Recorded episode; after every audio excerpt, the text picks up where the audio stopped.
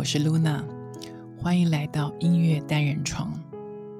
有一阵子，每当睡醒，必须先完成三件事才起床：一个是先看某一个人脸书，第二是看他的 IG，然后看他的 po 文下方朋友们都留言留哪些文字。不得不说，朋友之间的建构模式已经全部改变。更何况是属于两人的亲密关系。我对情人节这个节日已经很无感，除了工作上商业炒作发挥，基本上就跟一般日子相同。偶尔，我也很努力想象曾经恋爱的感觉，应该就像戴着一个显微镜，有特别的感知力。他的每一个平凡呼吸都强大到足以让你窒息。想要收集每一个眼神、每一个举动，这些都只是彼此才懂的秘密语言。一切都在内心最深处进行着。然后就是担心，一旦分开，再也找不到第二个如此契合的人。前不久看了一出英国影集，叫《正常人》，也有将剧名翻译成“普通人”。最近刚刚读完这本小说。这是爱尔兰作家桑利努尼二零一八年的作品。故事主角就读同一所高中，女生叫梅丽安，男生叫康诺。梅丽安家境富有却不美满，而康诺家境贫困，在学校则是球队的风云人物。他们俩无论是家庭背景、社会阶级，或是在学校的群体中，他们地位十分悬殊。表面上几乎无任何共同点的他们，却在偷偷的建构属于两人心灵与肉体的秘密宇宙。梅林安因为家暴，从小就心灵受伤，导致他难以融入人群，渴望被爱，却若即若离的回避。而康诺则是一个在母亲的呵护与关爱下长大的孩子，在学校大受欢迎。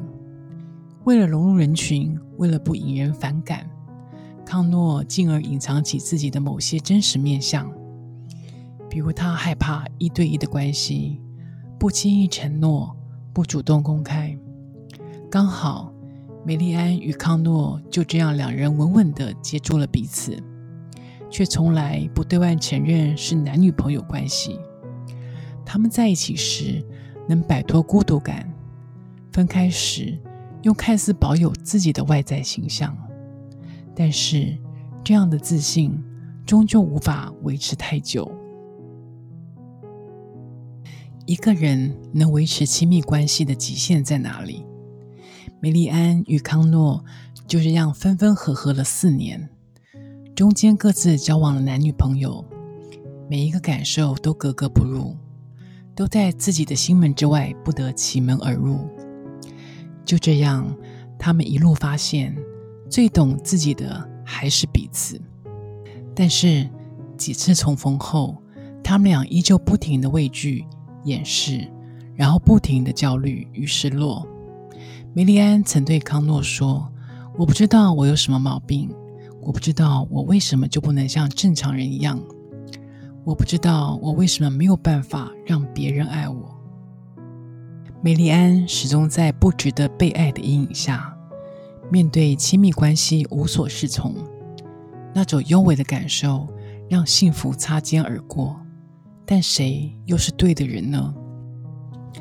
这部小说名为《正常人》，其实就是透过这个故事进行一场辩证。当我们什么都不缺，看似正常的时候，就能真的快乐吗？未曾有过心理创伤，就不会面临忧郁碎片的侵蚀吗？一场疫情让大家习惯保持社交距离，旧的正常演化成新的正常，迁徙爱情与社交关系上也不断在变化。梅丽安与康诺困在正常人定义下，触碰亲密关系的极限。处心积虑巩固自己的情绪安全，在无数新的关系进展时，也许更清新，也许更混乱。这些经历与转变，不用急着批判，因为爱有各种面貌，爱情需要时间体悟，绝对值得探索与学习。我们都渴望遇到有共同感知的对象，期待彼此不加思索愿意承担，让对方真的快乐。那我们是不是该往前跨一步了呢？还喜欢今天的分享吗？我是 Luna，音乐单人床，我们下次见。